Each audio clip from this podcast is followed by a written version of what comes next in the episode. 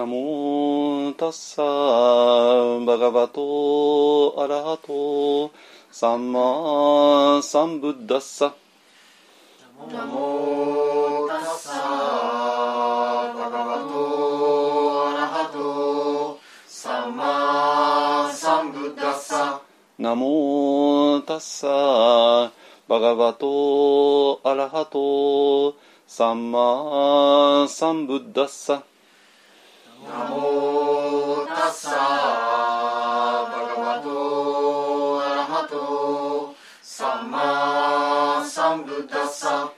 ナモタッサバガバトアラハトサンマサンブッダッサ。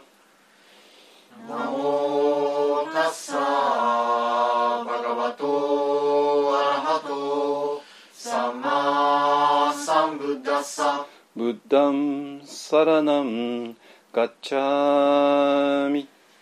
ブッダンサラナン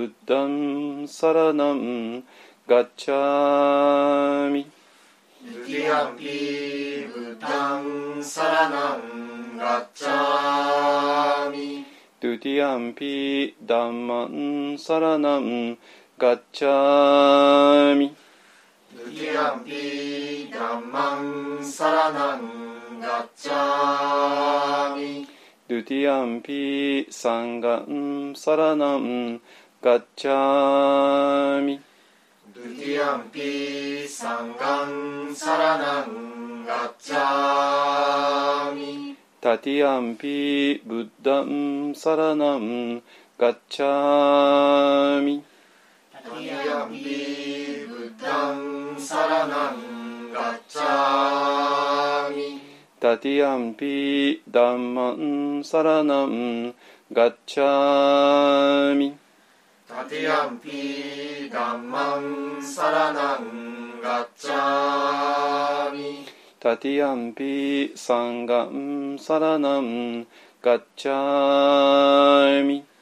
タティアンピサンガンサラナンガッチャミパナティパタウェラマニ。シッカパダンサマディアミ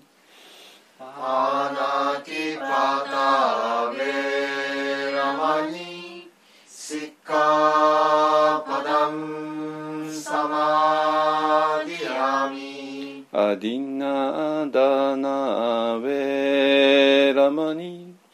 シッカパダンサマデ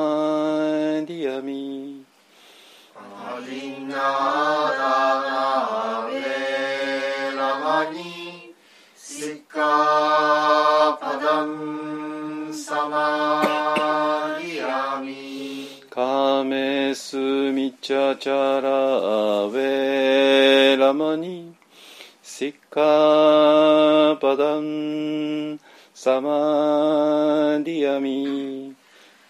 カメスミチャチャラベラマニ。シッカパダンサマディアミムサワダウェラマニ。シッカパダンサマデ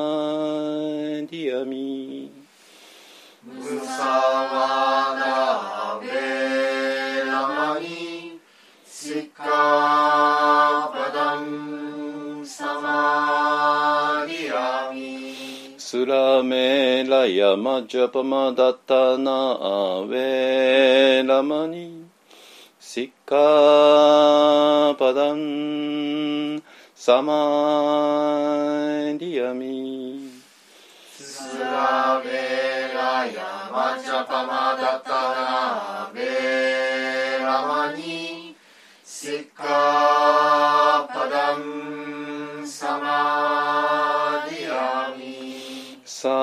saint, de sa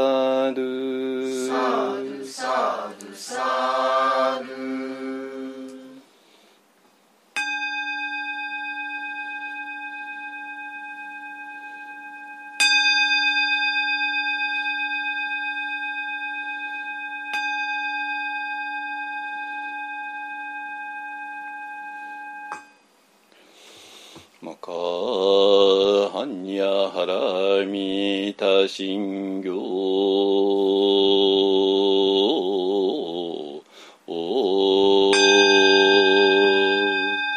漢字財菩薩行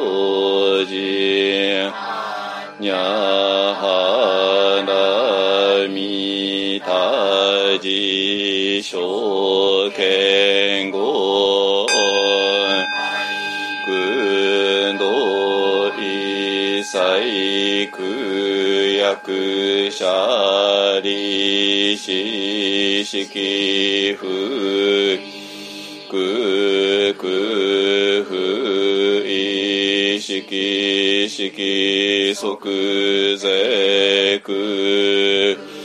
即税式金尊行式薬部税者利子税 official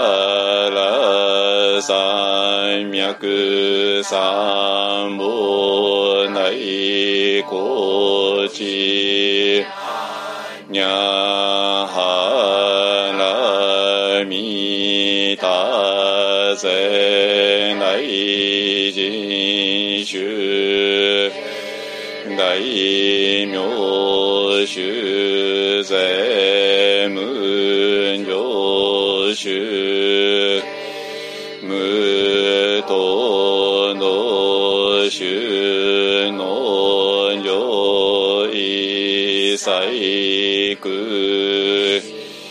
実不公公節般若来未大収束節収圧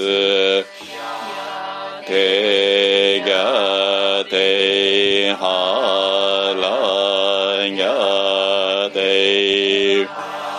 そうが手ぼじそわかや行願わくはこの苦毒をもってあ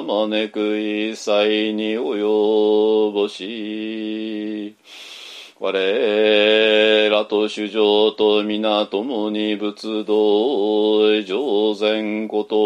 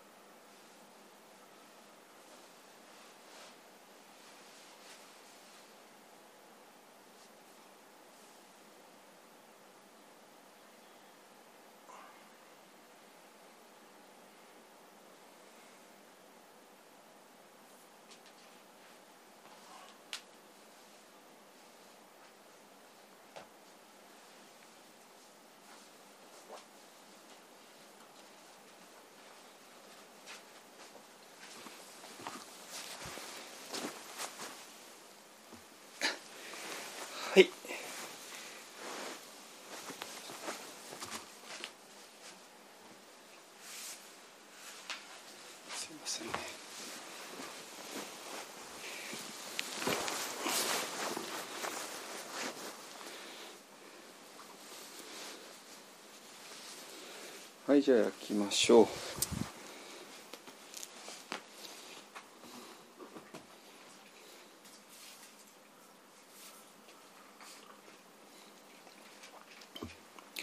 はい、えっ、とですね、あの、えっ、と、今年はね、本当に、えっ、と、ちょっと予想不可能な、予想不可能な領域にどんどん入っていっちゃうので、えーまあ、それでもね、まあ、2月、3月は、なんとか、えー予想の範囲で物事を行いたいなと思っています。あのえーずっとね、えー、と2007年ぐらいからえーコンスタントにあの週末に座禅会して、えー月に1回ぐらい、えー、セッシンとかリトリートをねいろんな場所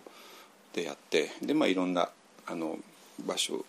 え地方へね行く、えー形形態をずっと続けてきてあのただまあここ2年はね2020年からはあの当然いろいろできなくなっていますよね。あのわ日本だけじゃなくね とかあの実際にこんな座談会とかあやるとあのその領域で言うと、まあ、一般はかなりねあの全然あの影響を受けてない、えー類になるかなと思いますね。もうとっくの昔に、えーやめちゃってるやめるっていうか、まあ、休止してるね座談会多いし、えー中にもなくなくなってしまったね。あの特にあの特にヨガの人たちですね。あの駅前の近くでビルの一室を借りてやってるような人たちはまあもちろん、えー賃料っていうのがねあのだんだん払えなくなって、えー閉ざしてオンラインだけっていうねあの、えーなってしまった人たちもいるしまあ本当ギリギリのところであの、えーやってた人たちはもうギリギリがこう あの踏ん踏ん張れなくなってっていうことだと思いますけどもね。はい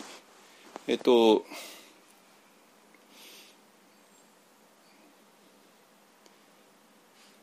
ただね、えっと一般の場合はね、えっとこの活動を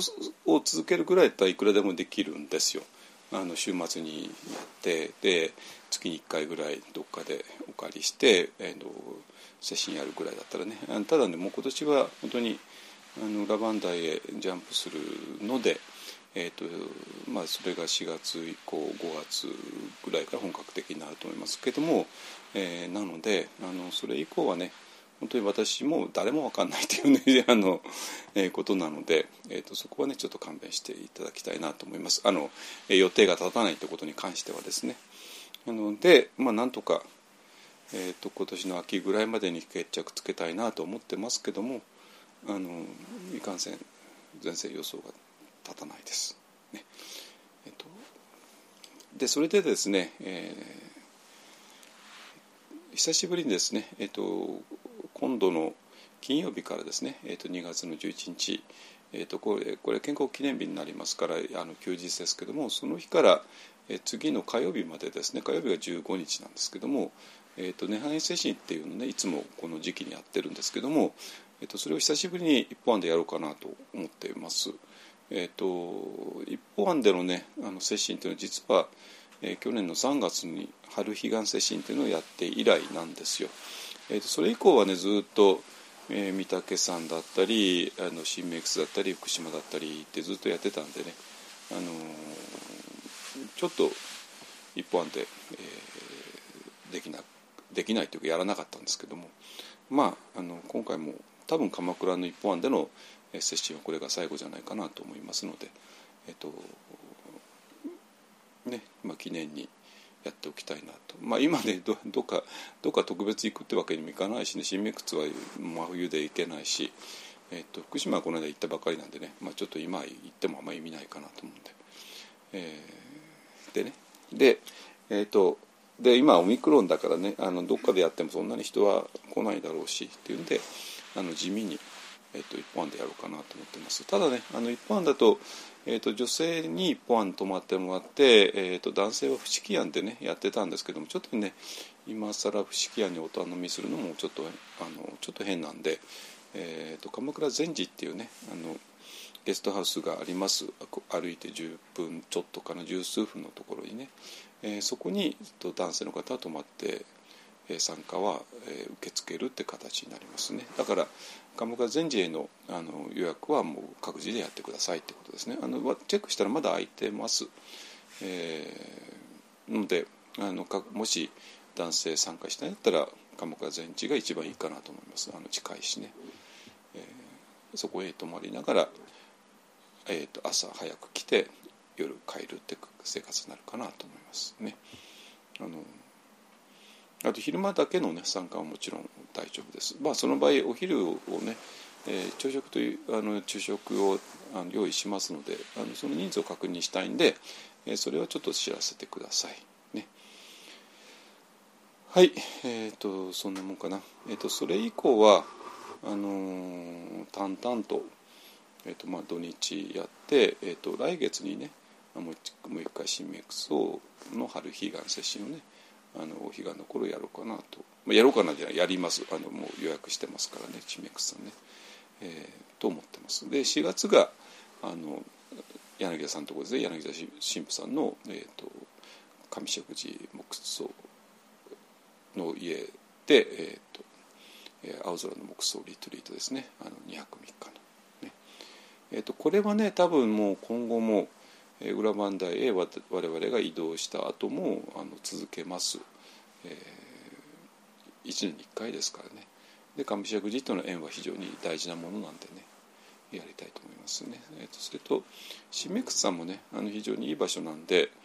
あのただちょっと寒いのでねあの暖かい季節に1年に1回ぐらいはねやりたいかなと思っています。ですかね、えー、と夏なんか本当に快適だったんでねはい。えっ、とねそれで、えー、と今日のテーマはですねあのーなんていうかな。我々はな何かを判断するときに、えーやっぱり自分の経験に基づいて判断してしまう。これはまあ当たり前なことなんですよ。ね、でそうなんだけど自分の経験というのはものすごく限定的じゃないですか、ね、たくさんのことをあのできないしでそして自分としては精一杯経験したことを別に嘘もつかないけれどもその自分がいる場所がねある一定の非常にあのなんていうかな、えー特殊な場所にいるんだったらば、えー、とそその特殊な場所での経験っていうのはあんまり普遍性は持たないんですよね。いいですかね。えー、となので、えー、とそのなんていうかなその、えー、と自分の具体的な経験と,、えー、とその限界を知った上でもっと広い場所にどうやったら、えー出ていけるのかっていうねそういう話です。えーうんあのでね今ねあの、えー当然、えー、とちょっと家に建築に関係について、えー、と今ずっと詰めているんですけどもまああのこれ本当面白くてねなななんでかというと建築っていうのはまあ全員がどっかの家に住んでるわけですよ、ね、本当に。家に住んでない人なんていなくて。でだから誰にとっても当事者なわけですよね。物事の多くのことっていうのは別ある人たちにとって当事者だけどもある人にとって当事者じゃないってことがことはいっぱいありますよね。まあ、例えば車なんかね自動車だったら、ね、ある人にとっては当事者だけどもある人たちにとっては別に車を運転しないし時々誰かに乗せてもらうだけっていうんだったら車っていうのはそれほどシリアスな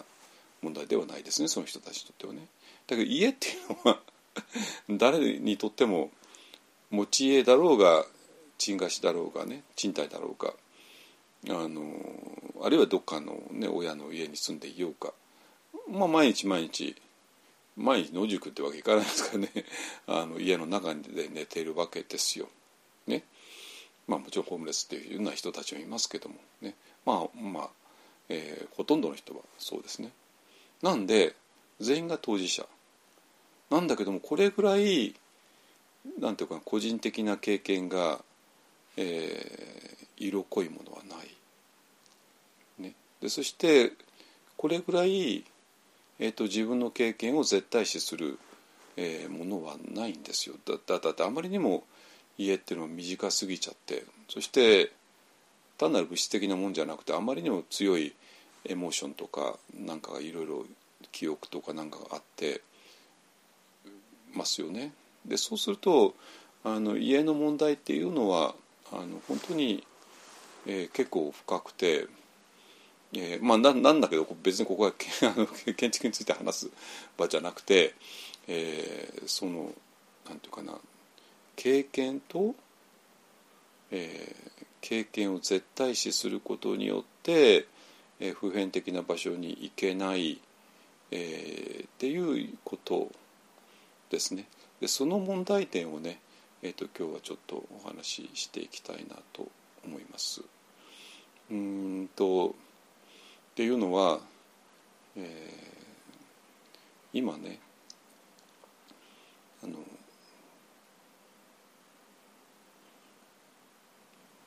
先週は、えーと、柳田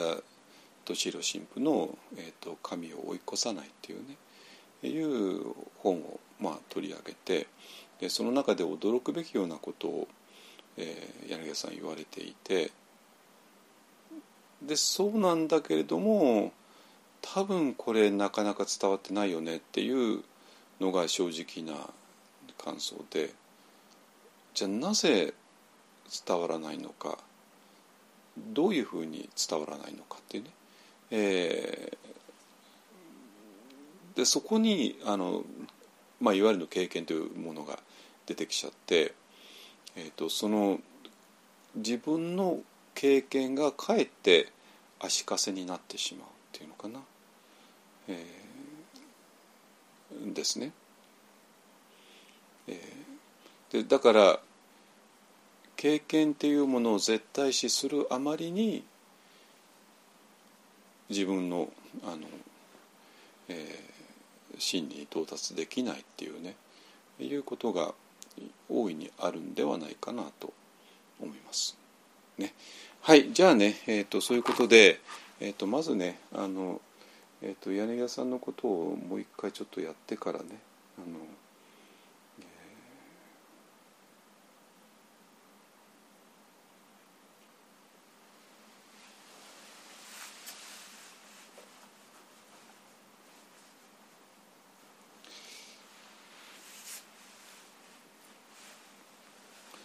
えっと、ここですよねもう一回読みますね。あの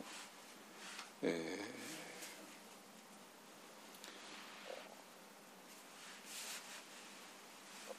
ー、もう一人の私が自分の感覚や心を見つめるということが分かってきます。けれどもこのような変化する世界のが我と超越の我がっていうか我っていうかどっちでもいいんだけどという二重構造に全く気づかないで変化する世界の中に巻き込まれて感情と自分をついつい今まで一つにしていたとか、えー、相手を決めつける考えと自分を一つにしていたことに気づくときにではそれは誰が気づいているのかという問いが出てきます。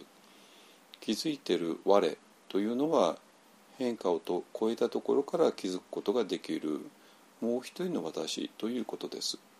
その私を人間は持つことができます。これが超越の技であり人間のみにできることですっていうことですね。だから何て言うかなこれはね一般の人たちにはものすごく分かりやすい。でしかもちょっと私とは言葉遣いが違うからあのかえって、えーと、新鮮にあ山下先生が言ってるのとはちょっと全く同じこと言ってるんだけどちょっと別の言葉遣いだなでそれにとって、うん、この柳さんが言おうとしていることが非常にクリアに浮き上がってくるかと思います。ね、でつまりねあのこの間も言ったけども、えー、と全てのものが無常である。ね、で無常であると気づく場所っていうのは無常ではない場所だっていうねことなんですよ。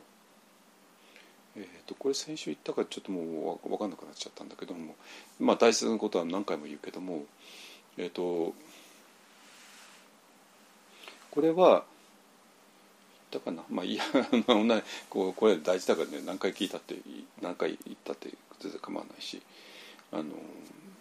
こすいません一本案っていうのはもうしつこい同じことしつこく言いますのでね。あの大事なことはね。えっ、ー、とね要するに、えーと、パワーメソッドなんかだとえー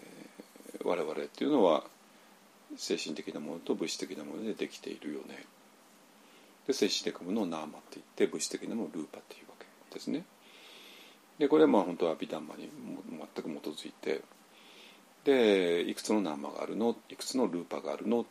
でこの人一つそれぞれのナーマの特徴はこうでしょう。あほらあなたがね今怒ったけども怒りっていうのは単のあの怒りだけじゃなくて他のいろんな、ね、あの要素があって、えーとの複合物としてあなたは怒ってるんだよとかね。じゃあそのあなたの怒りを分析すると、まあ、まあちょっともう忘れちゃった。な いやいくつのあれによって構成されてるよってね。いうようなあのことをまあそういうのはも本当得意中の得意なんですよ。仏教っていうのはね。あのででルーパーっていうのもあの物質的なもので,、えーでこういくつのルーパーがあるよねって。でこれこういう性格のもんだよね。ほらほらルーパのルーパカラパっていうのがねルーパカラパっていうのはまあ光の粒ですけども、まあ、ほらそれ見えるでしょうとかね、まあ、そういうことをやるわけですよね。でまあまあこういうこと細かく言い出したらきりないしで私ももうちょっと最近そんな細かいとこまで全然やってないんで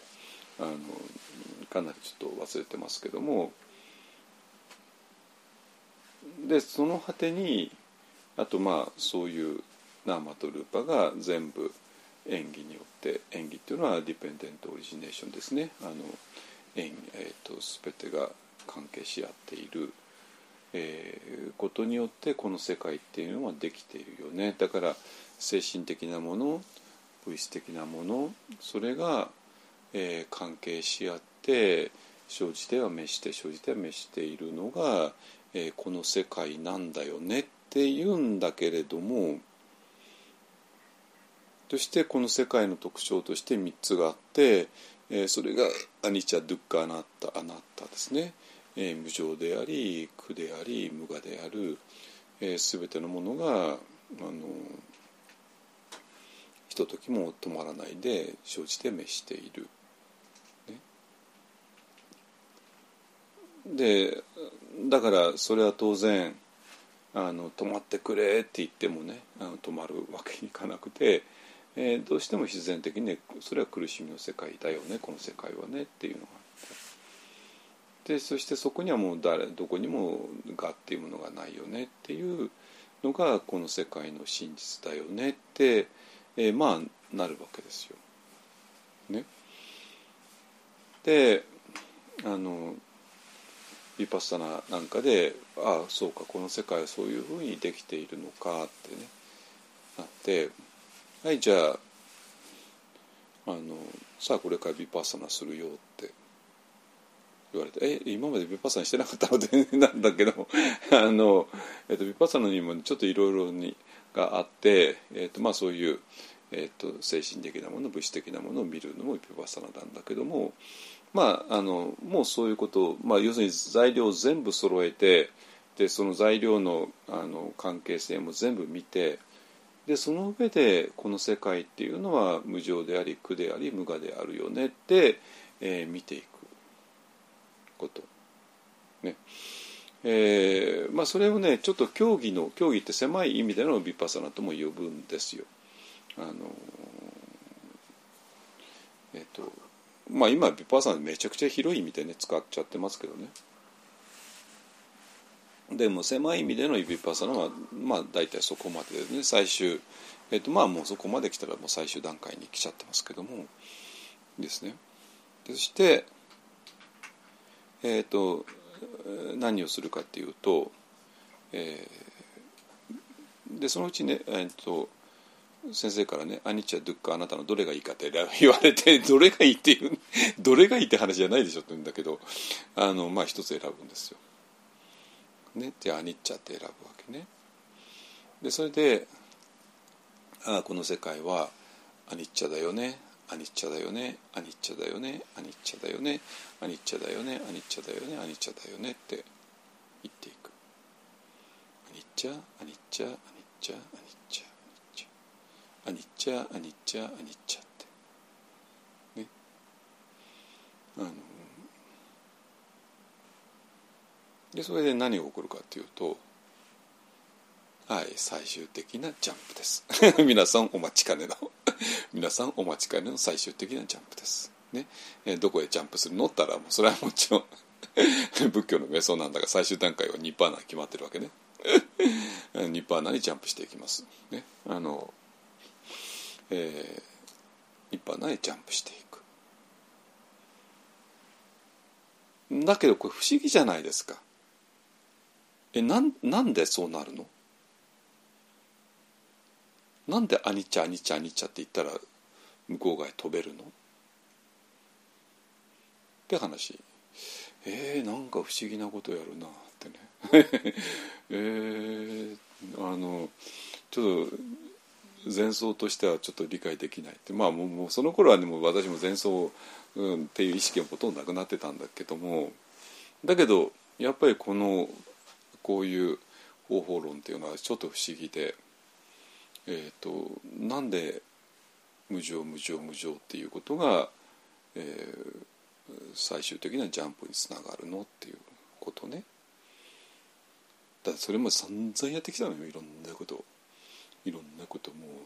まあこういう一般でほとんど話さないけどもっていうか忘れちゃったんだけど忘れちゃったんだけどあのあの本当に、えーと、実験室でやるようなことをねやっても あれはミャンマーだからできたんで 日本でできないですよ本当に。あのやって、えー、で最終的にあのこの世まあそういうこの世界の構成物ねそしてそれがどういうふうに関わり合ってるかっていうことを見てそれをアニチャでありドゥッカでありあなたであるよねって、えー、見ていくことで最終的にジャンプするように、まあ、できてるわけなんですよ。あの仏教の瞑想そのものがね。だなんて正直言うとあれなんか非常に単純な話じゃないのってね。あっけに取られるぐらい単純で。でなんでアニチャって言えばその日本内入っていけるのってね。あのなんていうか純粋に理論的にもなんか納得いかないしちょっと簡単すぎないってね。あれだけ複雑なこと散々やってきた果てにね、えー、っていうことなんだけども。もう今なら分かりますよね。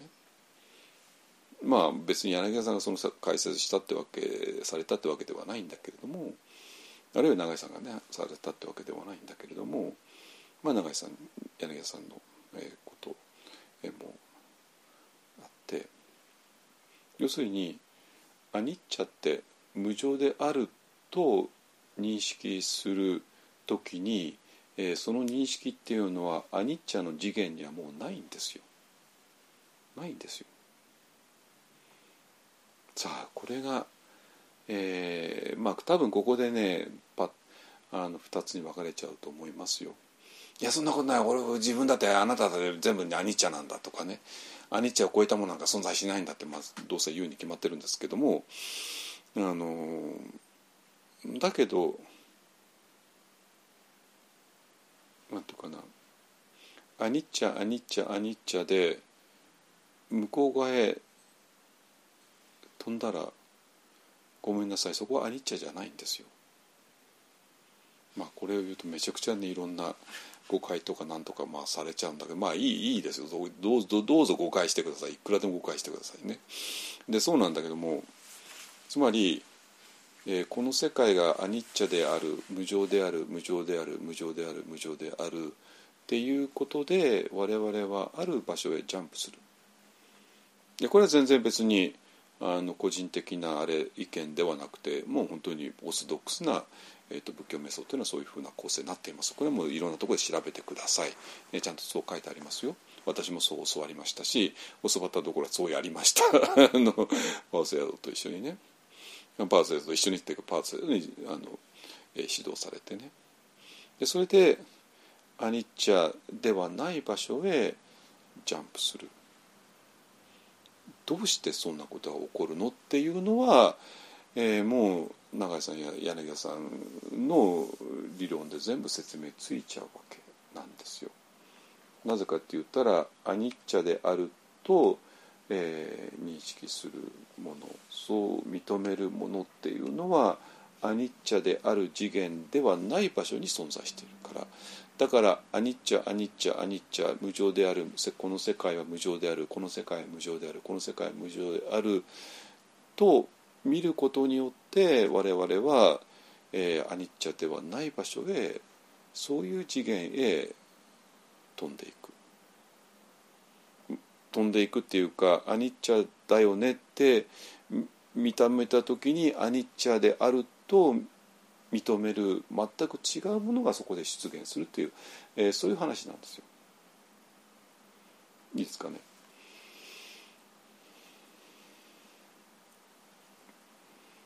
じゃあねじゃあその時だけなのってねいう話なわけじゃあその時だけなのそこがねどうもそうじゃないどうもそうじゃない、えー、っていうのは、えーと、その時になって初めて、えー、その正体が、まあ、バレバレるって言い方も変なんだけどもその正体がはっきりしたんだけどもえーと、それは実はもうずっと物陰に隠れていたようなもんなのね。でその時になっていきなり現れたんじゃなくて、えーと、何か物陰に隠れていて物陰に隠れていたから見えなかったんだけども、えーと、その隠れ蓑になっていたものが全部落ちちゃったんでえーと、その正体が分かったよねっていうのが実際のとこです。でどういうことかっていうと,、えーと、最初のね本当に初級レベルのあのビパッサナですね観察するっていうことこれいかにもねなんか今まで自分が生きてきて今までいろんな、えーと、精神活動をしてきてねしてきたじゃないですか。ねずっといろんな今までやってきた精神活動をしてきた主体がありますよね当然ね。えー、でその主体がなんかビパッサナしてるように見えちゃうわけですよね。だってその主体が今まで散々日常生活してきて、ね、学校へ行ってお勉強して、ね、試験を受けて、ね、いろんななんかものを書いたりとかね読んだりとか全部その主体がやってきて。でこの主体しかないんだからでこの主体が、まあ、そういう精神活動をする主体だからね。でそしたらビパサナも、え、するっていうねことで、えー、してきたわけ。ですよね。だけどっていうのはその今までの主体もそこにあるからなんていうかな。えっ、ー、とビパッサナしているヴィパッサナが行われても、えーと、それはなんか今までの主体がやっているかのように見えたんですよ。実を言うと。ね、まあだからそのヴィパッサナの主体っていうのはなんかかけか何かを隠れ蓑にして、えー、そこに存在していた。でそうなんだけどもこの「アニッチャアニッチャアニッチャ」って言って、えー、向こう側へ飛んだ時ニバナへ飛んだ時はもう隠れ蓑にするものはないんですよ。ないわけね。ないわけね。でなぜかって言ったらそのニパーナって場所にはもうあの精神活動も物質活動ももうない場所だから。ゼロの場所だから、ね、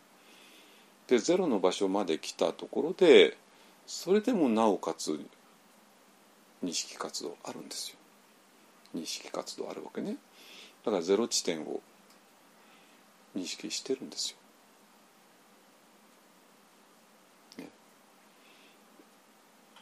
だからもうゼロ地点だからもうそもうなんていうかフェイクフェイクっていうのかな？あのその自分のふりをする何かっていうのももう一切ないわけね。ないんだけども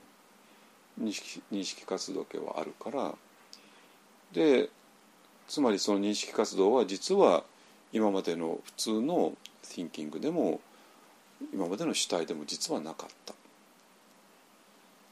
でその時いきなり飛び出したんではなくて、えー、今までもずっとそうだった。でもその時に本当にはっきりと、えー、出たっていうことですね。その時にはっきりとこの世界は無常であるっていうことを、えー無常じゃない場所から見えた。その無常じゃない場所が本当にはっきり現れた。でその場所を何て言うかというとニッバーナというだけなんですよ。たったこれだけのことなんですよ。非常に、えーたったこれだけのことなんですよ。ね、でだから今あのまあ柳さんが言うことはもっとその通りで、えー変化する世界の我ね、変化する世界の中にまあもちろん自分がいるよねだけどもその変化する世界の中の自分がビパッサナするわけでもない。でこの世界が無常だよねって認識するのはそういう自分ではなくてまあここでは超越の我とかもう一人の我とかこのこの間ね根源意識とかね言われていた、まあ、全部同じことを言ってますよ。ね。えそういう全然別なもの。だけど今までの変化する世界の中の我っていうのは、えー好き嫌いばっかりで。でいろんな感情が起こったらその感情を全部自分のものとして、ね、でそして相手を決めつけて判断してジャッジしてジャッジメンタルして、ね。えーでそして、えーまあ、そうそうやって相手を非難するけども同時に、えー、とこの自分も非難する。ね、ああなんで自分はダメなんだろうってね。やっぱり自分はダメなんだっていうふうに、ね、あの人のことを批判してしまう。こういうそういう自分もダメだとかね。なんかね言っちゃって。あの、ね、でまあそういうさまざまなバカなことをやってしまう、えー、と自分がいるんだけれども、えーそうではない何かっていうものがある。ね、でだからもう完全に二重構造になってるわけね実際問題として。で、えーだから全ての苦しみっていうのは、えー、とこの2つをごっちゃにしたことあるいは、その変化する方の私を自分こそが自分だと思ってしまったこと、ね、そしてそこにはもちろん全部エモーションもあるしいろんなこともあるから、それを全部自分だと思ったら、そしたらもうそれが、えあなたに伝えることを全部信じることになってしまう。で自分の中の心の声とかを全部自分の声だと本当の声だと思ってしまうってのはもう本当にまあ本当に我々がよく知っていることがただ起こってくるっていうだけのことですね。ですね。で今ビパッサナとかマインドフルネスとか一体何をしているのかどう考えたって普通のマインドフルネス講座の話を聞いても何言ったのか全然わかんないですよ本当にね あの今今にいるとかねプレゼントモーメントだとかねなんとか言ってでもそうではなくてもうマインドフルネスのビパッサナも非常に簡単でえー、と普段の私ではないその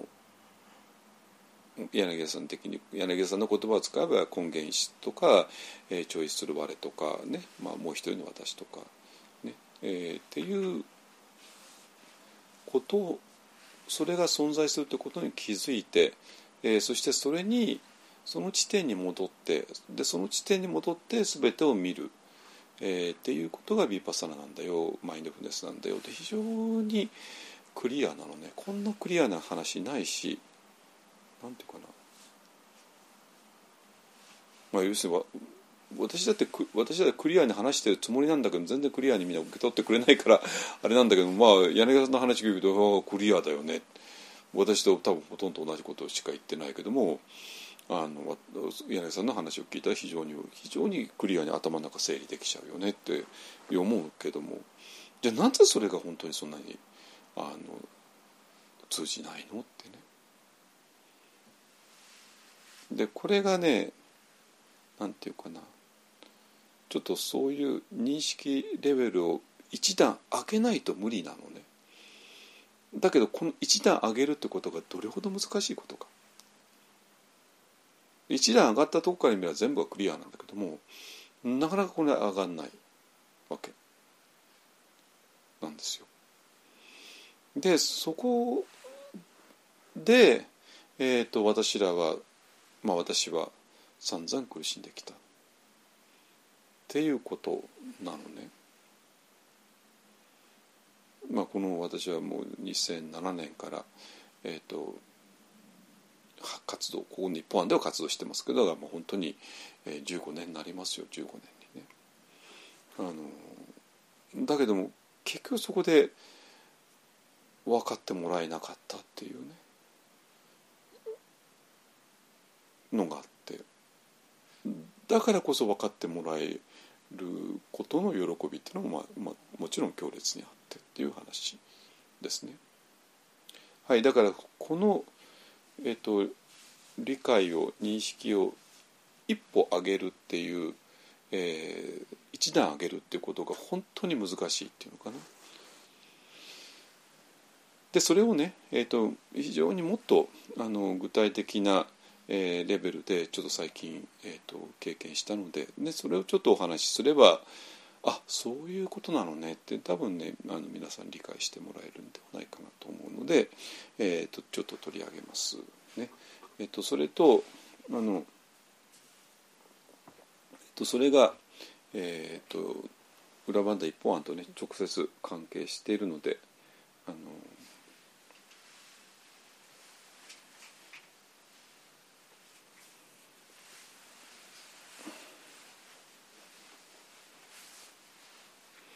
えっと聞いてもらったらねいいかと思います。つまり、うん、なんていうかな。今からね経験という話をするんだけどもえっと私らの中には経験自分が経験したことのあるポケットみたいなのがあってカテゴリーみたいなのがあってでそこにまあ、今あの、えー、向かい合う何かを全部そのポケットの方に入れていくわけ。なんです。ああこれはそれね。あこれはこれね。っていうね。でそれはちょうど本当に、えーと、空を飛んでいるものにはいろんな種類がある。まあ例えばアメリカの軍隊の、ね、アメリカ軍の、えー、問うもの。あるいは JAL とか ANA の、ね、飛行機とか。あるいは新聞社の、えー、ヘリコプターとか。あるいはあの あの国土地理院がねなんか計測のためにヘリコプター飛ばしますよね。とか。あるいは救助のためのとか。ね。まあ空を飛ぶっていうのはものすごく大変なことだからそれはなんかそんな勝手に飛ぶわけにいかないからまあ大体みんなも、えー、分かってるわけですよ。そして、えーと、空に浮かんでるものを、えー、それぞれのかあのカテゴリーにあああれはアメリカ軍ねああれは JAL の、ね、東京からあそこへ行く飛行機ねとかね、まあ、そういう分けていく。なんだけどもそこにどうしても分けられないカテゴリーがないものがあってでそれがもちろん UFO ですね UFO fly, unidentified flying object っていうねもうえっ、と identity identify できないもの。だってそんな宇宙から来たものなんていうカテゴリーないからなんですよ。ね、だからなんていうかな。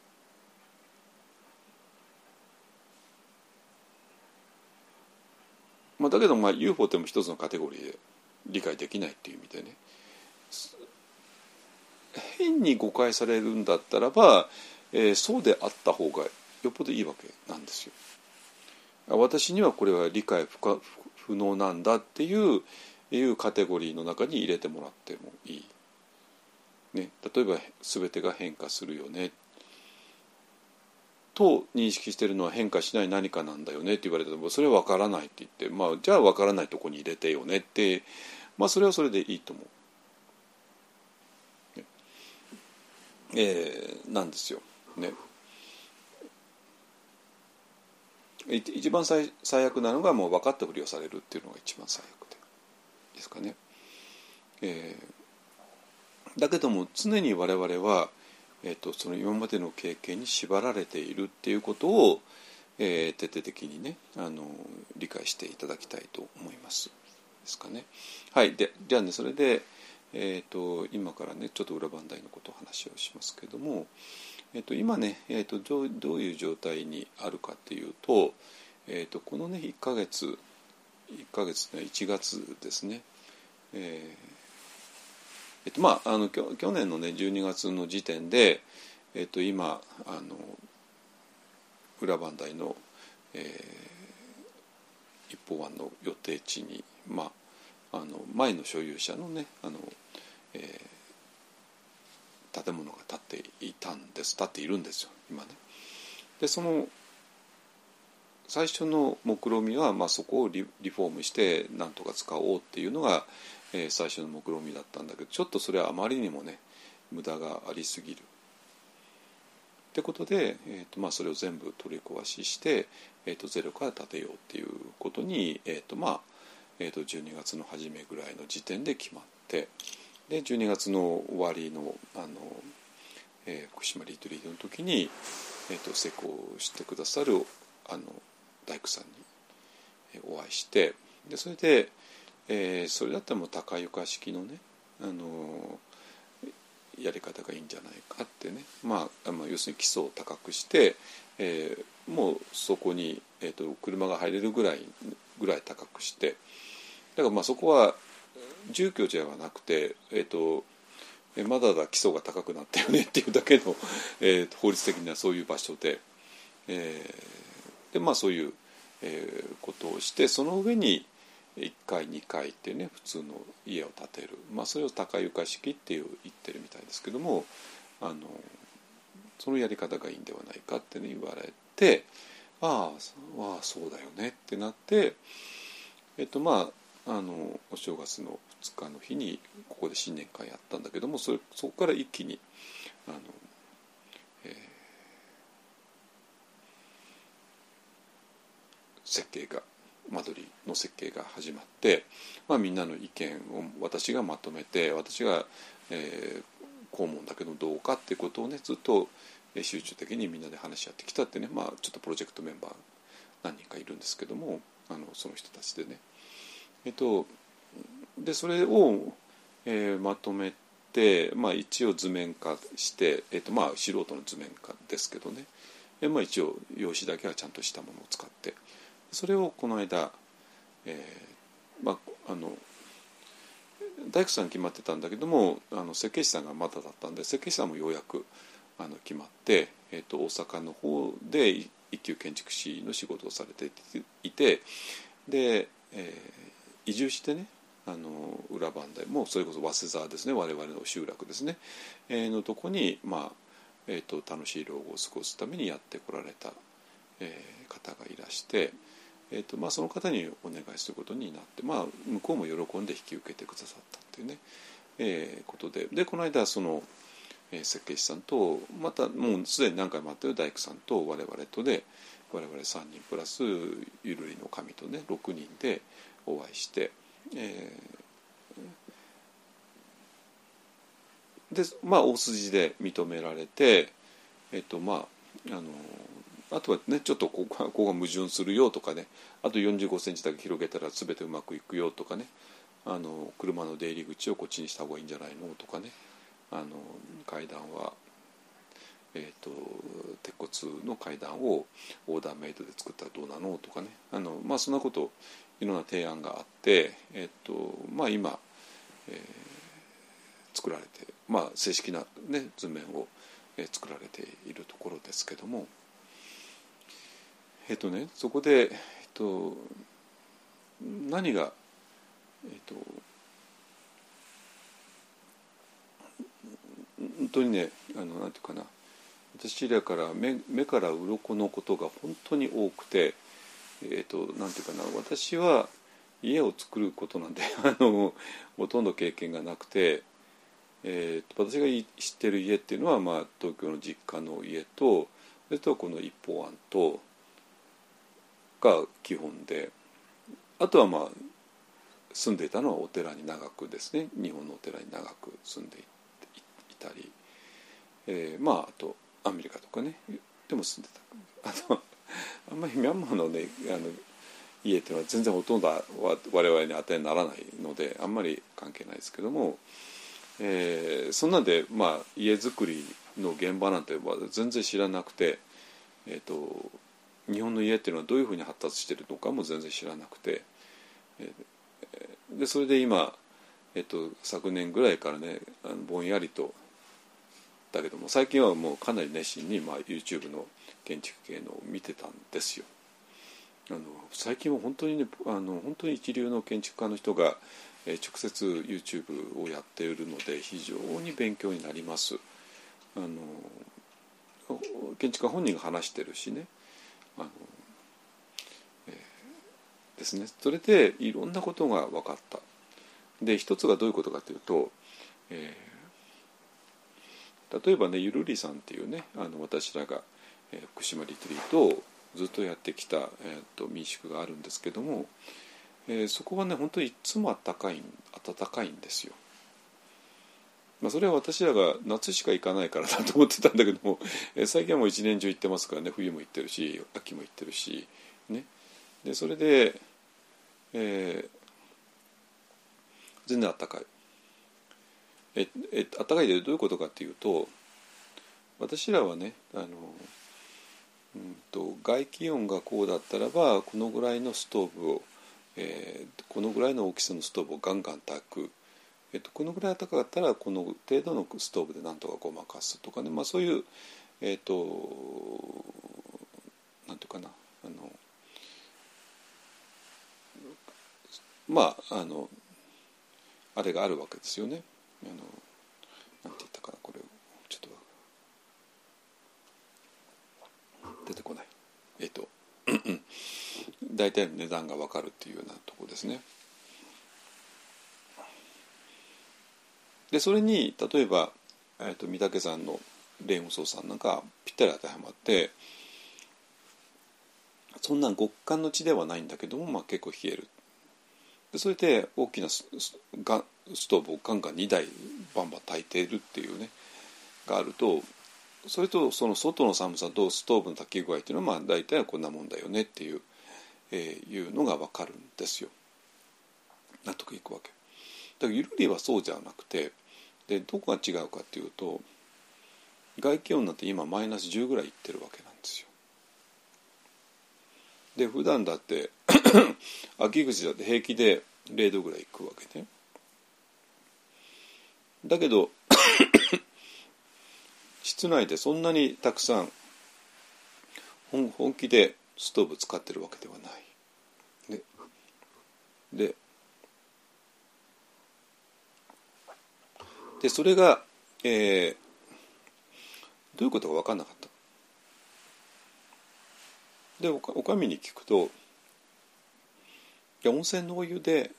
温水暖房してるからって言うんだけども いやいやだけどで私はそれをまともに信じてたんで信じてたわけね。信じてたわけなんですよ。だけどちょっとおかしいなおかしいんですよ。あのだって温水暖房機ってあるじゃないですか。だそんなにあったかい空気出てないですよあれあれは本当に。だから衣類のあったかさの本当の秘密は温泉からの温水暖房機ではなくてあの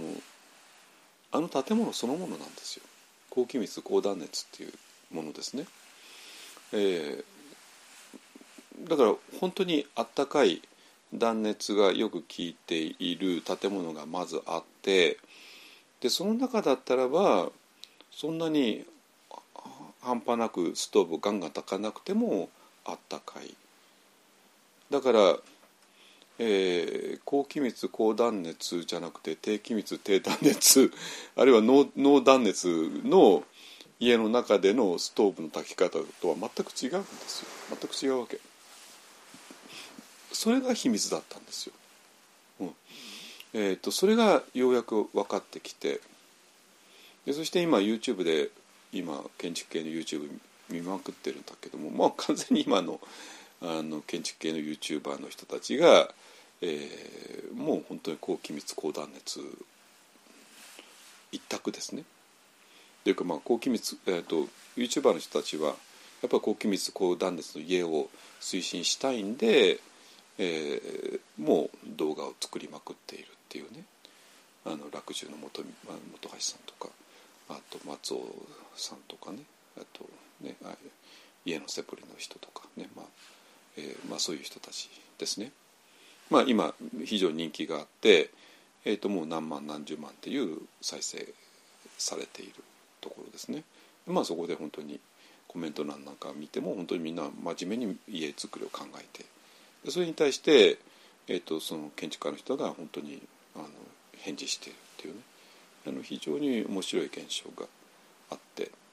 でそれが、えー、なぜかというとやっぱり日本の家っていうのは高気密高断熱ではなかった。ね。えー、でだからどんなにストーブを焚いても全然暖かくならないっていうことで。じゃあ高気密高断熱っていうのはどっから来たのかっていうともちろん当然北海道でねで北海道の家っていうのは、まあったかいあったかいって散々言われてたんだけどもそれはストーブがすごいかっていうとまあそれもそうなんだけどやっぱり高気密高断熱なんですよね。で、えーと、それを多分東北も圧倒的な影響を受けたんだと思います。まあ、特に裏磐梯みたいな、えーまあ、寒さほとんど北海道並みっていうところはね。あのなんですよ。だから、えーと東京ではよりかもう先に高気密高断熱の家になっているんだと思います。あのもちろん新しく建てられたところはですね。あのっ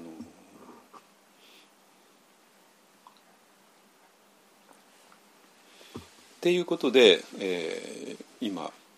あのじゃあそういうふうな方向でやっていこうよねっていうところで今ずっと動いているんですけども、えっと、だからまあなんていうかな今までの、えっと、家に関する考え方がちょっと今一気に30年か何十年分アップデートしたって感じでああそういうことだったのねってね。でもこれもねあのゆるりのあの不思議なあったかさを経験してるから分かるんですよ。あの高気密高断熱を推し進めてる YouTuber のある人が言ってましたけどねまあ質問でなんで、えーとどう考えたってそれしかないしそれがいいしと思うんだけどもなぜそそれが広まらないのかっていう質問に対してその人は多分みんな知らないからだっていうわけ知らないから。住宅なんでこんなもんだと思ってるからね。こんなもんだと思ってるからあのこんなもんであじゃあもう寒いからちょっとファンヒーターガンガン炊こうよねってねなってまあでも実はもうガンガンと隙間で 逃げてて どんなにエアコンつけてもファンヒーター回しても全然あったかくならない。でもまあ冬だからしょうがないでしょってね。冬だからしょうがないでしょっていうぐらいで思ってたわけなんですよ。でその人もそうで。でところがある日そういう高気密高断熱の家に入ったらあったかい。で高気密高断熱の家の特徴ってほぼ家の中が一定してるんですよ。ねあのこのリビングだけはストーブガンガン炊くけどもちょっと出たら廊下とか洗面所行っても震え上がっちゃうとかね。それであのお年寄りはみんななんか倒れちゃうとかねまあそんな話ばっかりだったけども高気密高断熱だともう家中が、えーと、均一にあったかいそれなぜかってもう家自体がまあ本当に魔法瓶みたいになってるからですね。そそうするともう本当にちっちゃなエアコンだけでもう、えー、家の中の空の温度を一定にできるっていうね、いうことでもそれもそういう場所に行って初めて分かる。あ何なの？この心地よいあったかさはってね。分かる。それでその人もあそそこで目覚めて高気密高断熱を推進する方に回ったみたいなんですけどもね。えっと、これは家のサブリっていう人のある話ですけどね。あのちょっと変わったおじさんですけどもまあいいや。あのえっとだからまあそれも知ってるからえー、高気密高断熱っていうのはあそういうもんなんだって分かってそしたらそれ一番いいよね。あの省エネにもなるしね。あのそんなに灯油使わないでいいしそういう電気代使わなくていいしっていうね。あのでまああのえっ、とまあ気密とあとまあ換気をセットにして24時間換気をセットにすれば本当に健康的な、えーと、空気がいつも新鮮で、えー、暖かくてもう家中暖かくてねあの部屋リビングとかだけじゃなくてトイレだろうが洗面所だろうが廊下だろうがねもう家中が均一に暖かい、ね、っていう場所になる、ね、たただそれを知らなかったからっていうね。でも今はもう多くの人が知り始めたんでもう日本の未来はそこにしかないですね。日本の家の。うん。まあ、日本の家っていうのは寒いんで世界的に有名だったんですけどもあのまあようやくそれが改善されてきたっていうね。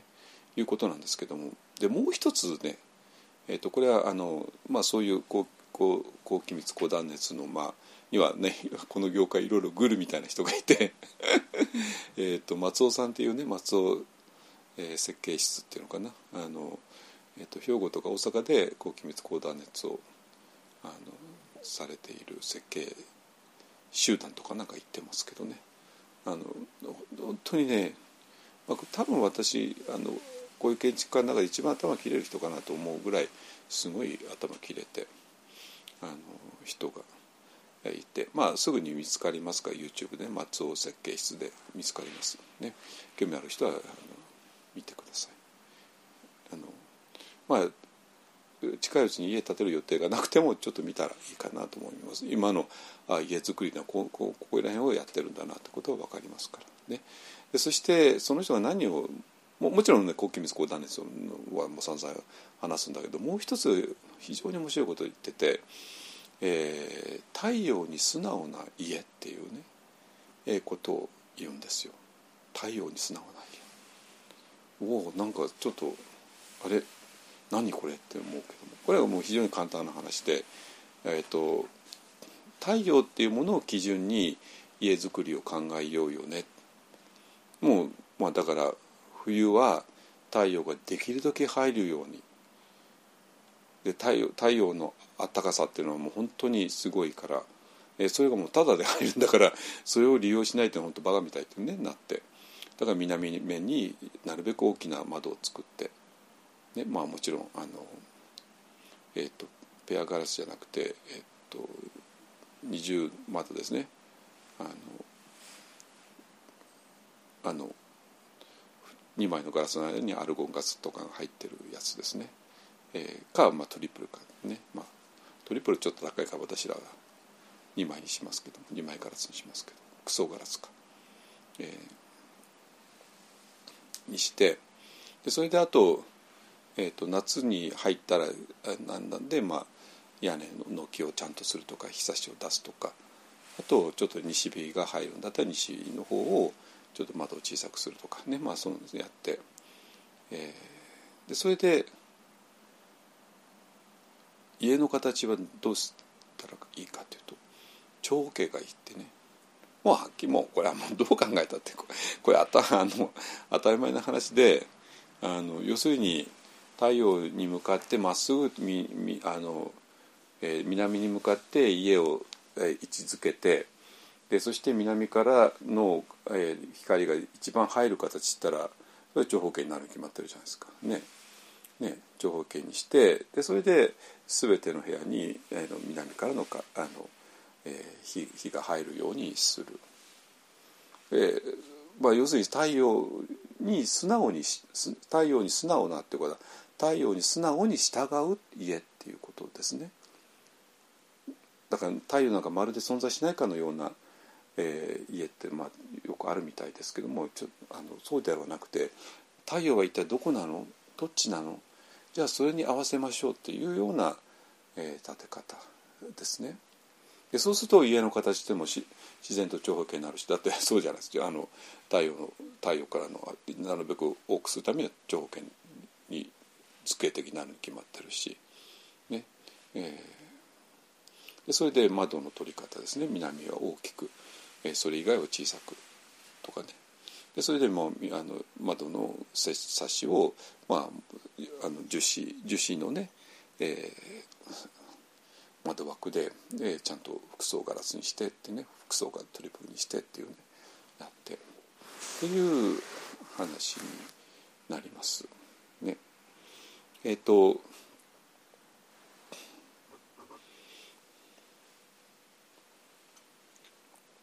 でえーと、松尾さんはもちろん兵庫とか大阪なのかな？あの活動してるのがね、まあ、そこはもちろん都会なわけですよ家がたくさん建ってるわけですよ。ねだから太陽が欲しいって言ったって目の前に 南に家があったらあのダメで。でも太陽ってのはこうやって動くしで夏と冬とでも全然高さが違うから。でそれを全部計算できるんですよね。であの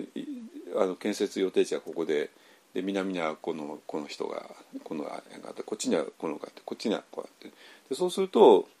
えーと、影がどういうふうにできるか、えーと、春分の日に夏至の日に秋分の日に冬至の日にってね、えー、何時から何時までってね。でそうそそうするとあのこの自分たちが50坪の土地があるんだったらどこに一番日が当たるかっても全部わかるわけ。なんですよ。でそれを分かった上でじゃあどういうふうにこの、えー、日の光を最大限に生かす間取りはどんなものっていうのを考えるのが、えー、設計士の腕の見せ所で。まあそこでたっぷりとお金取るみたいですけどね あのまあそれはそれはそうでしょうもうそれはもうそこに知恵が入ってるんだからねそれはまあ当たり前ですよね。あので、え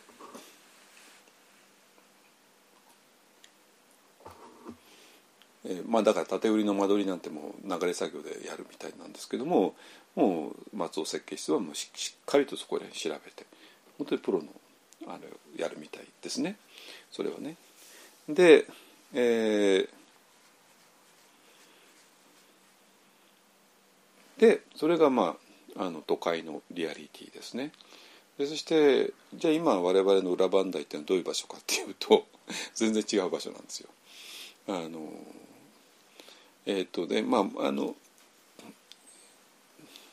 まあ一度はね皆さんちょっとまあ今今来ていただいても困るんだけども あのえっ、ー、とまあそのえっ、ー、となるべく早めに皆さんご招待しますからできたできたらね来ていたら分かるんですけども、えっ、とどういう場所かというと,、えっと西から東へ農道が走ってるのねまあほぼほぼ西から東へですそんなずれてない。えー、でそれで、えーと、その南南側に、えー、土地があって。そしてそれをさらに行くとあの東川っていう川があって。でそしてその向こうにあの森が広がっているというね大体イメージできましたかね。そういう感じなんですよ。で今昔の前の所有者の家も建っていて、えーでまあそこはもちろんあの今度取り壊すんですけど、でまあそれをそこを取り壊して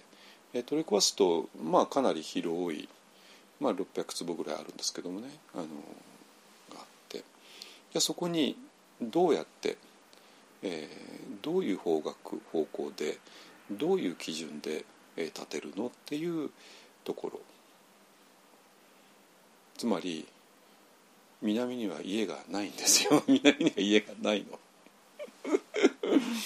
だからなんていうかなあのつまり、えー、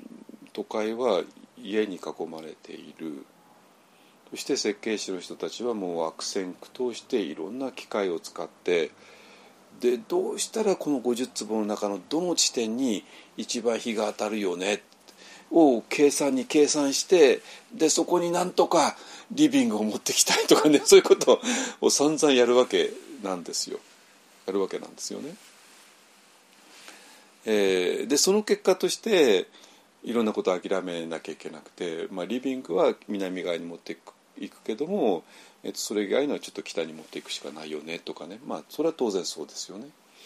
えー当然そうなんですよ、ね、だから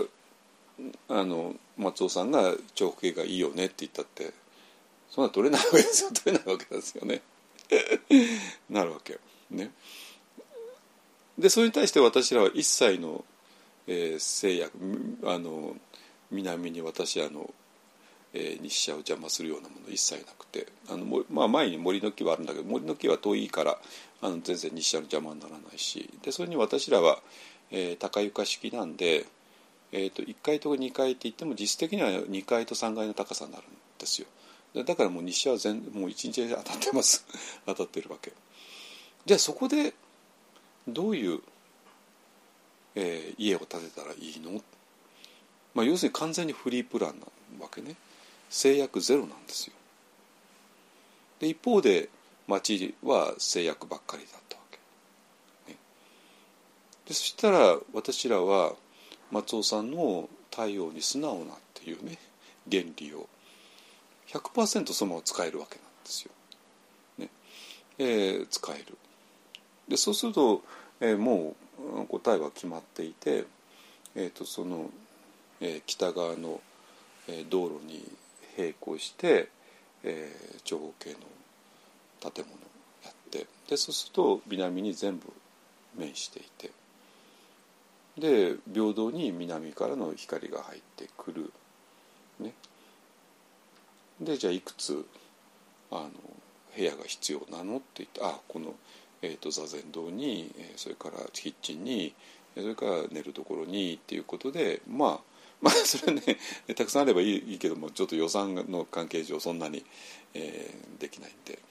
まあ、今のなんとかこのぐらいだったらなんとかいけんじゃないかなっていうね。あの、のがあってまあそれが、えーとまあ、30坪30坪っていうねえーっと1階が30坪2階が30坪ってまあこれ完全総2階で、えーまあ、とにかく凸凹作るとね、まあ、お金かかっちゃうんで凸凹一切なしのもう単純明快な総2階で。でそれで、えー、起立までっていうねあのもう本当にあの単純明快な、えー、とデザインにします。まあ、で起立までだと雪も素直に落ちてくれるんでね。えーような形ででそれで、えーあの北側に部屋を持って行きたくなかったんで全ての部屋を、えー、と南に面している配していくとまあ本当に長方形っていうか、まあ、ちょっと長方形か 細長い長方形ですね。の形になって。でもう全室ですね。えー、と座禅堂はもちろんキッチンはもちろん個室はもちろんドミトリーはもちろんお風呂は お風呂までですね。2つのお風呂まで。全部あの南に面している、えーとまあ、実質的に2階と3階の高さだからもう一日中日が当たっているっていうね、えーそういう、え設計にまあしました。ねあので北なのはまあトイレが2つ来たぐらいですね。あのぐらいで。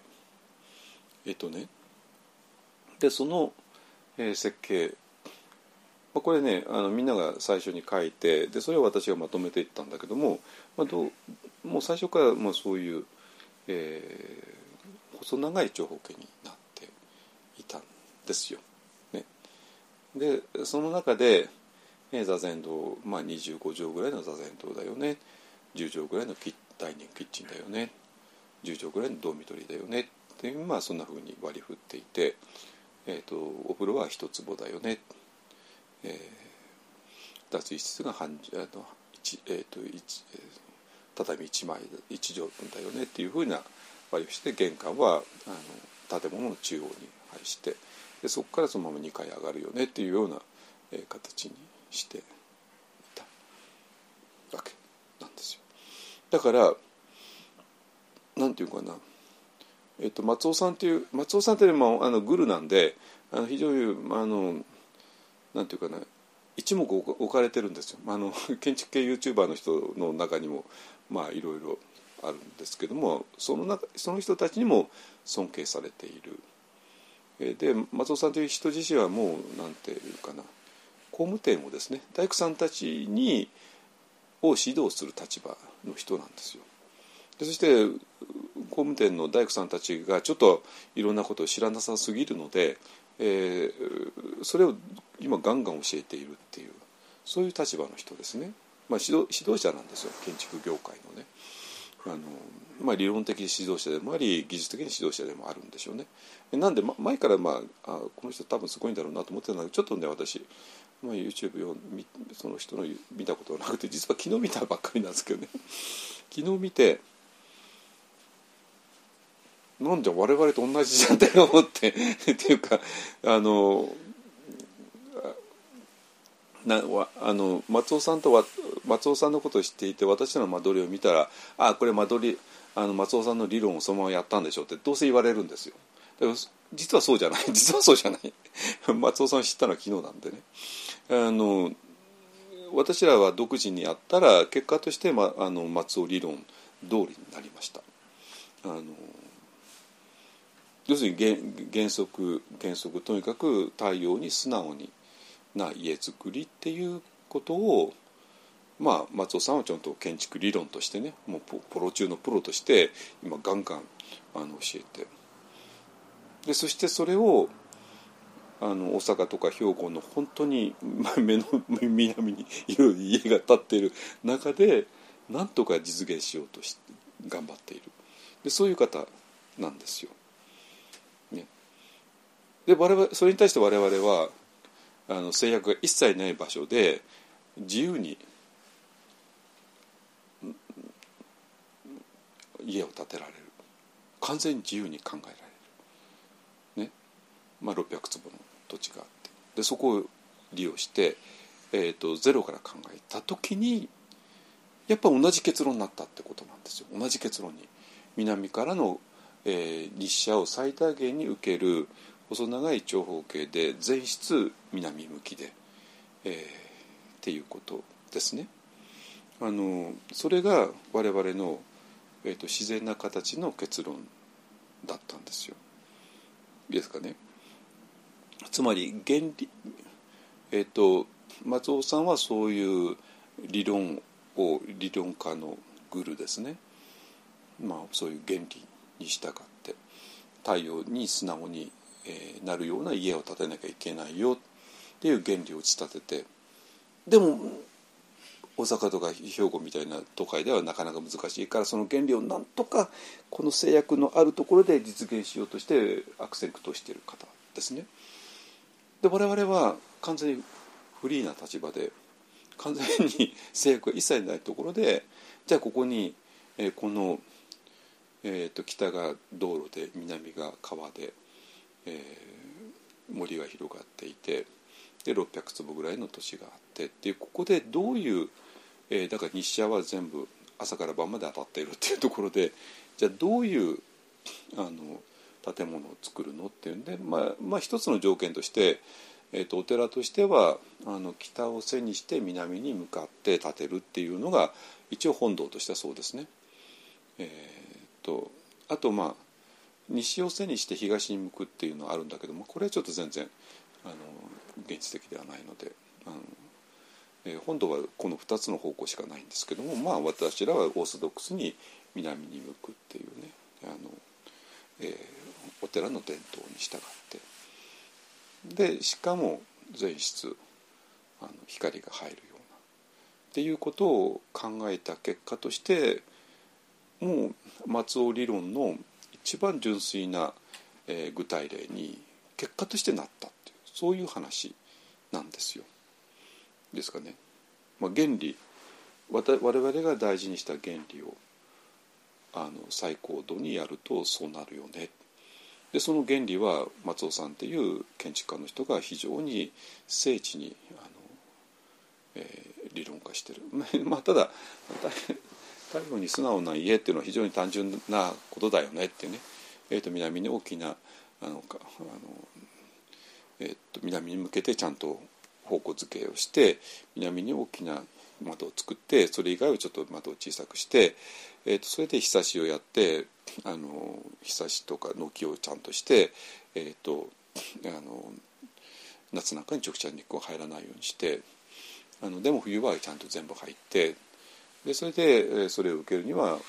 あの長方形の形がいいよねっていう、まあ、非常に単純な、まあ誰、誰が考えたらそうしかないでしょっていう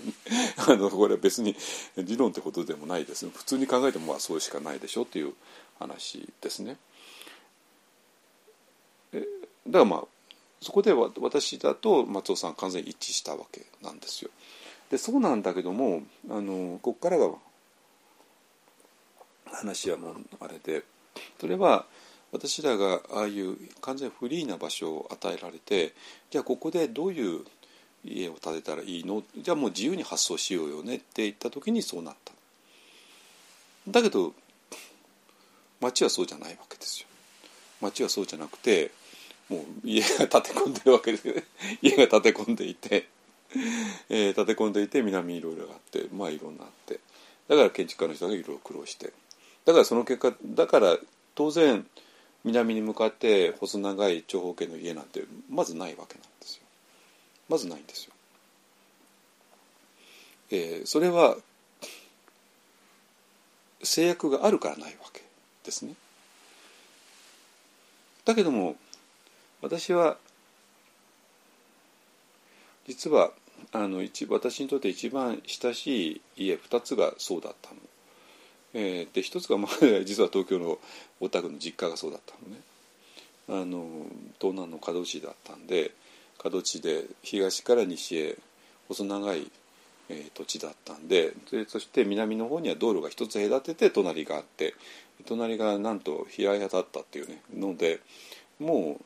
太陽が当たりまくりのあの朝から晩までですね、えー、のそういう絶好の場所だったんで、え、っと東から西へ長い、えー、長方形の家で、え、っともう太陽が全部各部屋当たる1回も2回も当たるっていう、えー、そういう家でした。えーと、今はもう あのあの親が両方とも亡くなったんでもうちょっと売却処分しちゃったんですけどもねあのでそれともう一つがどこかというと実は安泰寺なんですよ。安泰寺さん。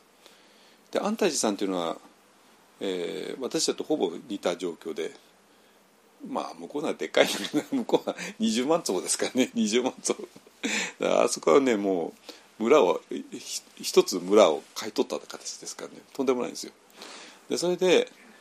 安泰寺さんどうなってるかというと一つの大きな本堂があって本堂は当然南に向いてるわけね。でその本堂の横に、えーと、栗っていうものがずっとつながっていてでまあ食堂とか台所があってそれからお坊さんの、えーと部屋が6畳ですね。6畳に2人っていうね ちょっときついんだけども。6畳に2人ずつの部屋がずっとつながっていてで1階と2階があって。で、えー、と私が行った時に10人ぐらいいたかなお坊さんがね。あのなんで、えー、と 10, 10部屋ぐらいかなあの10部屋であの1階5部屋2階5部屋、まあ、5個か6個ぐらいあったと思うんですけどもそれが全部南に向きに、えー、ずっと並んでいたっていうところですね。で何が言いたいかというとアンダージーみたいなあの、まあ、村一つ買い取っちゃってるからあのもう本当に自由に建てられるわけですよ。そういう意味で我々と全く同じ立場で。そうすると、まあ、同じ結論になるわけね。同じ原理で同じ結論になるわけ。なんですよ。なんでだから私はやっぱりその親の家がそうだったってことアンダージがそうだったってことそれから原理的に考えてもこうこうこうしかないでしょう。ってなってそしてまあ昨日松尾設計室の理論と一致するってことに気づきあの、まあ、昨日発見したんですけどもそれでまあなんか急にちょっと強気になってるんですけどね。強気になって やっぱり正しかったじゃんってね。でそうなんだけどもこれは東京の実家は運よくそういういい場所だったんですよ。で安泰寺は我安泰寺と我々は同じで、まあ、広い土地があるから自由に建てられるっていうね、まあ、安泰寺の方が圧倒的に広いんですけどもあのその時に一切制約がない時に、えー、こうなるよねって話なんですよ。でも我々の大部分はそうじゃないリアリティを生きている。制約だらけの中でみんな家を建てている。だから細長い長方形の家なんてほとんどない。あるのは真四角の家だとか。でリビングは南で当たってるけども、えー、と北側にあのキッチンがあったり自分の住まいがあったりっていうのがいくらでもあるわけなんですよ。それが、えー、その人の中の何十年かにわたって積み重ねられた経験ですね。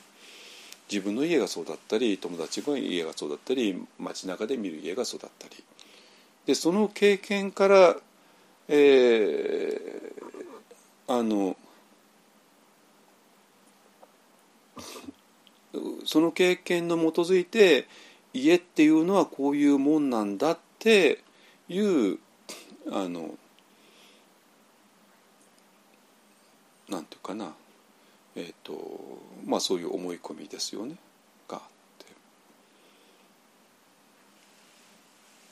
ただそれはそんな当たり前でだってそういう家に住んでいたんだしそういう家を見てきたんだし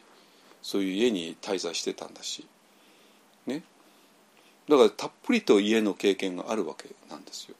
で家っていうのはそういうもんなんだと思っている。ででその時にえっ、ー、と今私らが作った間取りを見るとやっぱ変に見えちゃうわけなんですよ。で変に見える理由ってもはっきりしてるわけですよ。その人が何十年にわたって積み重ねてきた家の経験と違うからですね。でそれはわかる。でも私が言ってるのはそこからもう一歩論理を上げようよって話であってなぜ？なぜ我々は細長い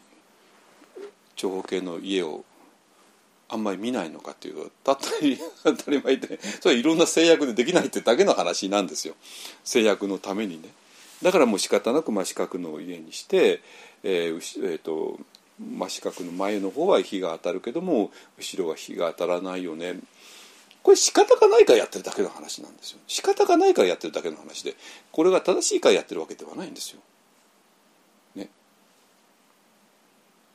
これ仕方がないから。だからでってことはどういうことかというとその制約がない場所でそれをやる必要はないってことなんですよ。でそうなんだけど我々はもう自由に立ててもいいよねっていう場所でそれをやってしまうわけね。これ本当に象徴的なんですよ。だってそんなふうにこの真四角な家にしていたのはなぜかっていうと敷地がそうだったからっていうだけなんですよ。敷地がそうで目の前にこうやって家が建て込まれていたからその中で仕方なく真四角の家にしただけの話で。でだけであってそれが正解ではない。正解ってことはそういう制約が、えー、制約が全部取り払われた時に真四角な家を作らなきゃいけない理由っていうのは一切ないんですよ。一切ないわけ。その真四角の家を作ったのはそういう制約制約があったからだけの理由なんですよ。いいですね。ってことは今我々は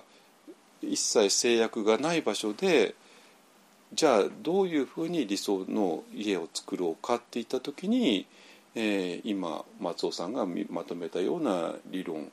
通りの家を作るでその結果としてえー、長方形の細長い長方形の家になる。原理的に追求すればそうなるに決まってるじゃないですか。原理的に。ね、えーと、南に向いて細長い長方形の家だと全室が当たるよね。でそれがあの冬の暖かさを保証するよね。ものすごい省エネになるよね。それで、えーきっちりとこうもちろん高気圧高高気密高断熱の家でで窓からさんさんと入ってきたらほぼ昼間は暖房使わなくて済む、えーはずです。ね。でいうことになります。松尾理論を、えーそのまま、えーと一切制約がないところでやった場合に。で我々がそういう家をめったに見ないのはたった一つの理由でそれが不可能だったからいろんな制約のためにね。でその制約のために不可能だったから我々は、えーその結果として真四角の家とかいうものを散々見てきたよね何十年間ね。そして家っていうのはそういうもんだよねと思い込んできたよね。えーそう思い込んできたからいざ制約がない場所に立ってじゃあここで家を作ろうよねと思った時でもそれがその経験が自分を縛ってしまうわけね。っていう話なんですよ。これねすごいなと思ったわけ私は。これ単なる家作りの話ではないんですよ。つまり自分が何十年積み重ねたきた結果経験っていうのはその人にとってリアリティなわけね。でそうするとそれ以外のことはなかなか考えられないんですよどうしても。だけどもそれをもう一歩上げてもっときちんと考えたらなぜ世間の家はほとんどが真四角みたいなんでその細長い長方形ないのかって言ったらもう単純な理由で そういう性格があるからだっていうだけの理由でだから長方形細長い長方形間違ってるからではなくてそれが正しいんだけどもできなかったっていうだけの話なんですよ。そしたらそれができる場所だったらばそれをやるのがもうそれ一択しかないわけそんな場所で真四角な家を作って後ろに北側に家を部屋を作るってことはナンセンスもいいところですよ。ことね。なんだけども私らはそういう発想をしてしまうのね。いいですか？真四角の家を作る必要がない場所で真四角の家の発想をしてしまうなぜ？我々はその経験しかなかったから。それをもっと家っていうのはどうあるべきなのか。太陽に素直であるべきだ。太陽で素直であるべきだったらどういう、えー形態になるべきなのか。そしてそれが可能なのかどうか。なかなか可能じゃない。だけどここだったら可能だよね。だったらばもう細長い長方形しかないわけですね。でそういうのは心が自由になってないとできない。原理的に考えられないとできない。で自分が置かれた状況とあ自分はそういう状況に置かれたから東京の真ん中だったから あの真四角の家だったのね。でも東京の真ん中じゃなかったらえそうする理由は一切ないんだよね。もっと自由であっていいんだよね。っていうそういう話なんですよ。ででこれは家の話なんだけどもなぜ私がこれを取り上げるかっていうとこれ家の話ではとどまらないわけね。で今私が問題にしているもう一人の私がヴィパサナするんだよね。どう考えたってもうそれが正しいです。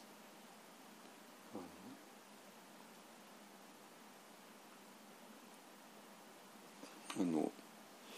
それが正しいです、えーもう一つの私がねだからでそうなんだけどもそれがわからない。のはなぜ？っていうのはまさにあの、えー家っていうのは原理的に太陽に対して素直でなきゃいけない。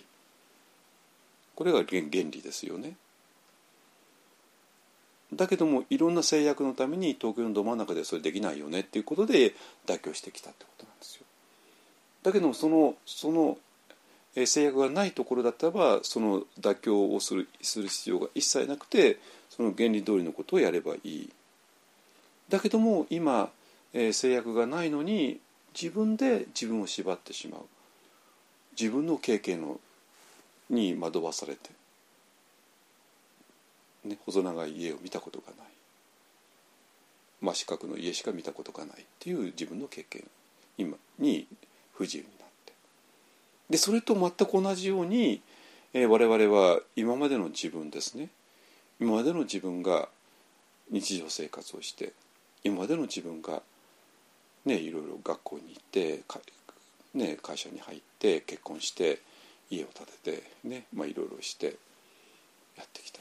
でその今までの自分が瞑想センター行って 瞑想センター行ってお寺へ行ってでそのままヴィパサナ瞑想しちゃう。そのまま士官多座をしてしまうっていうね。だってそれしかないでしょっていうね。いやだけど今までの自分が士官多座してどうにかなりました？今までの自分がヴィパッサナしてどうにかなりました？なってないでしょってね。いやだって仕方がないでしょって。仕方なくないの？仕方なくないんですよ。全然仕方がなくないわけ。でなぜかって言ったら今までの自分ではない何かがそこにあるから。っていうか今までの自分じゃないものを設定しない限りマインドフルネスっていうことビッパッサナっていうことを気づくっていうことそれが意味持たないんですよ。全てが変化するよってことが、えー、を認識するのは変化しない場所からでしか見えないんですよ。川の中に入っちゃったら川が流れてることも分かんないんですよ。川岸に立って初めて分かるわけね。いいですか？川は無常に流れているよねって見える、えー、そういう認識するのは川の中ではないんですもうすでに川岸に立ってるわけですか？だから川の中にいる私と川岸に立ってる私この2人がいるわけね。いいですかね？だけど川の中に流れている私があまりにももう30年間40年間50年間ずっとそうだったからそれしかそれが私だと思い込んじゃって。いるだから全ての発想がそうなってしまってもう一人の私っていうとびっくりしてしまう。だけどもう一人の私を設定することによって、えー、瞑想とか座禅とか言われていること全てがきれいに理解できる。どこも矛盾なく。でその設定をしないともうシカンダザなんかヴィパッサナだってマインドフルネス意味持たないですよ。好き嫌いなしに観察するってそれをあなた意志の力でやろうつもりですか？好きを抑えて嫌いを抑えて何にも感じないようにして観察しようって自分の意志の力でできるんですか？できるわけないでしょだって好き嫌いっていうのがあなたの本質なんだから。ね。それは洋服脱ぐみたいに脱げないですよ。ね、だけど好き嫌いがあなたの本質なんだけどもじゃああなたはそれが全てかっていうとそうじゃないんですよ。好き嫌いを本質とする自分ではないもう一つの自分がいる。もう一人の私がいる。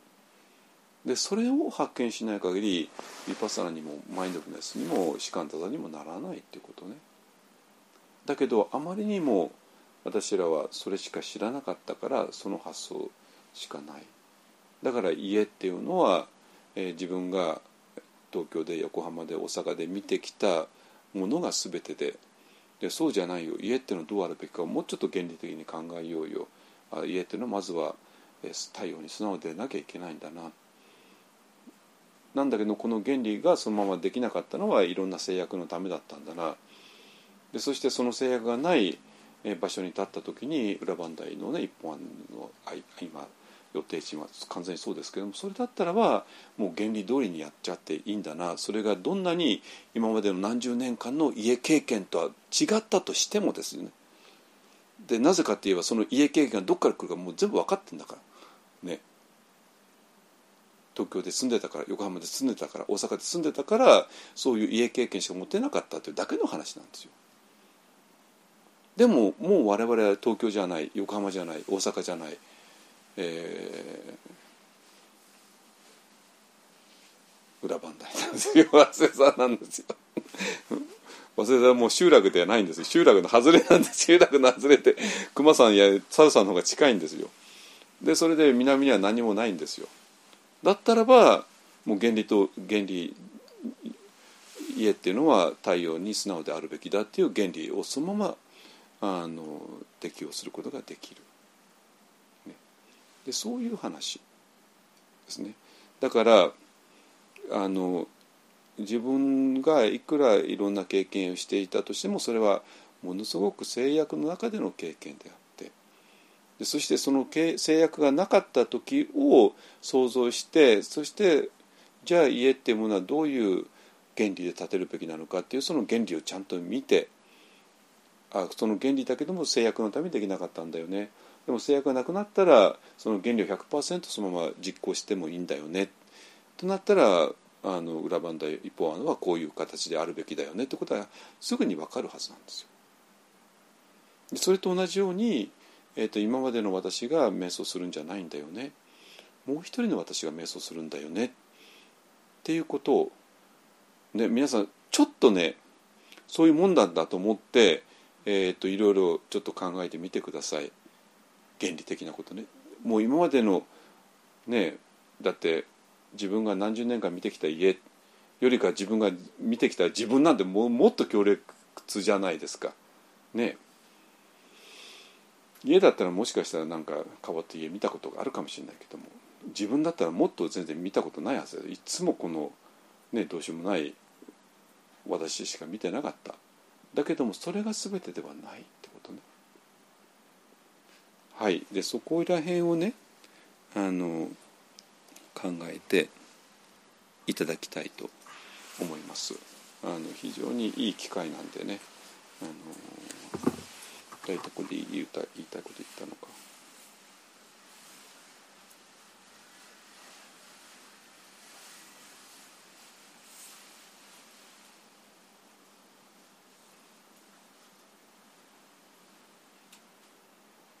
うん、はい。ウェブサンガに大体同じことが いつも日曜に最近日曜の朝に書くからあの